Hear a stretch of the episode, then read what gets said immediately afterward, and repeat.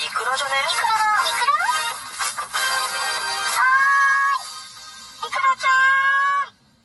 はい、イクラです。こんにちは。えー、今日はですね、ライブチャットの話をちょっと久しぶりにしたいと思います。あの、今までライブチャットってお客さんの話が結構中心だったんですけど、今日はライブチャットってどんな女の子が働いているのかっていうのをちょっと話してみたいと思います。えーと、まずですね、ライブチャットっていうのは、ちょっとなんか、あんまりこう、ライブチャットっていう単語だけだと想像しにくいと思うんですけど、あの、ジャンルで言うと、要は映像型風俗業みたいな感じですかね。あの、もちろん、すごいあの、なんだろう、ノンアダルトでソフトなやつ、オンラインキャバクラみたいなのもあるんですよ。だけど、まあ、大体がアダルト系のパフォーマンスができる人の方が多いから、大体アダルトですよね。で、あの、働いてる子は高卒以上の18歳以上から大丈夫なので、18から50代ぐらいまでいると思います。もちろん、あの、人妻サイトとか、いろいろサイトの色がね、あって、様々なので、働いてる女の子は、それぞれみんな自分の年齢とか、できるパフォーマンスの内容で、その、登録するサイトを選んでいくっていう感じですね。で、私はミックスサイトっていうのに登録してます。えー、アダルトとノンアダルト両方のパフォーマンスをするっていうミックスサイトで働いてます、今は。で、えっ、と、どんな女の子がいるかってことなんですけど、あのね、大学生とか若い子もいるんだけど、主婦がめちゃくちゃ多い。これなんで私それ知ってるかっていうと、そのサイトの中に女の子同士の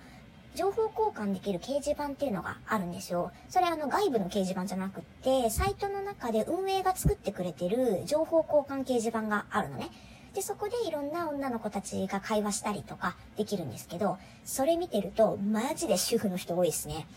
で、あと若い子でも、割とね、奨学金を返したいとか、意外とね、借金返すとか、そういうね、切実な理由の人がね、めっちゃ多いです。で、あの、私ちょっと、店舗型の普通の風俗はちょっと働いたことないかわかんないんですけど、キャバクラって、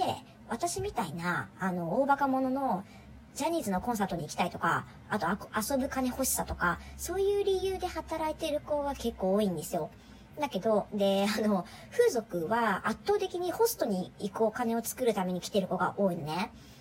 なんだけど、えっ、と、ライブチャットは、そういう理由の子もまあいるんだけども、大半がマジでちゃんとした切実な理由。特にあの、主婦の人なんかは、妊娠中で働きに行けないとか、あと赤ちゃんがいて、あの、保育園にも入れられないから、物理的にちょっとどうしても働きに行けなくて、だけど、旦那が失業しちゃったとか、あの、借金返さなきゃいけないとか、結構ね、マジな、切羽詰まった理由でやってる人多いなっていうイメージですね。あの、遊ぶ金欲しさの人ほぼいないと思う。特に主婦の人なんかそうですね。マジで、本当に生活費のためにやってるっていう人多いなっていうイメージです。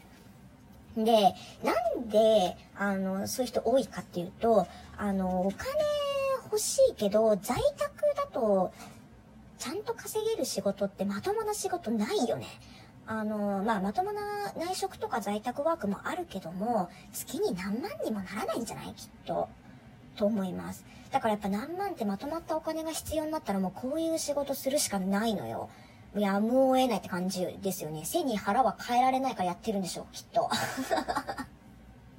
なんかそういうイメージですね。あとね、あの、あれなのよ。風俗って、よく広告とかにね、求人広告とかに、三内って書いてあるのがあって、その三内っていうのは三つのない、舐めない、脱がない、触られないっていう三内っていう広告が出てるんですよ。でもこれ、釣り広告って言ったら変なんですけど、そんなことはほぼないです。あの、風俗業界で店舗行くと、必ずどれかはやらされますね。で、そんで、まあ、あの、ライブチャットもアダルトじゃなければ三内は守られるんですよ。まあ、あの、アダルト行けば脱がなきゃいけないから三内ではないんだけど、まあでも、えっ、と、舐められないし、あの、触られないから、舐めなくても済むし、だから、えっ、と、それの部分は安心ですよね。で、あの、ただ脱いで見せるだけなので、まあ、脱がないっていうところはちょっと目をつぶれば、まだ普通の風俗よりはマシかなっていう感じなのかな。まあ、あと本当の隙間時間で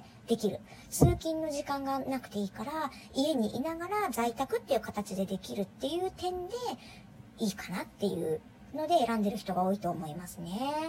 うーん、マジでね、なんかあの、旦那さんが借金作って、もう立ち行かなくなって仕方なくやってるっていう人もいますね。見たことある。あとなんかコロナで旦那が失業したとか、結構ディープなのも見たことある。で、切羽詰まってやってる。あと、奨学金を返せなくなっちゃったとか、なんか真面目な理由の人結構多いと思います。うん、なんかキャバクラなんかより全然真面目な切実な理由で働いてる人多いと思いますね。なので、あとね、意外とだからね、主婦の人が多いので、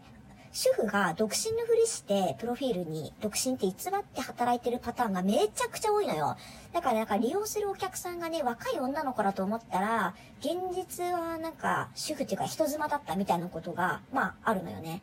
まあその人妻サイトでは正直に人妻って書くけど、そうじゃないサイトではやっぱ人妻って言うとお客さんの層が絞られちゃうからみんな隠してるらしいんですよ。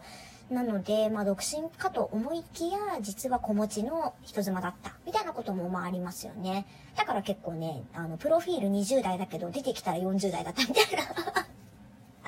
結構そういうこともあるんですよ。まあお客さんには悪いんですけど、女の子はこっちもこっちとら必死なんでね、稼ぐために。何だってしますよ、プロフィール全部嘘ついて。かなまあ私も大概嘘ついてるけどね、プロフィールに書いてることなんかもう全部嘘よ。だいぶ前にその収録撮って話したんですけど。っていう感じで、本当に働いてる人はみんな切実な理由で働いてる人多いです。まあその分、頑張ればやっただけ稼げるから、っていうのもあるのかなと思いますね。はい。という感じで、えー、働いてる女の子たちはみんな真面目にやっていますということでした。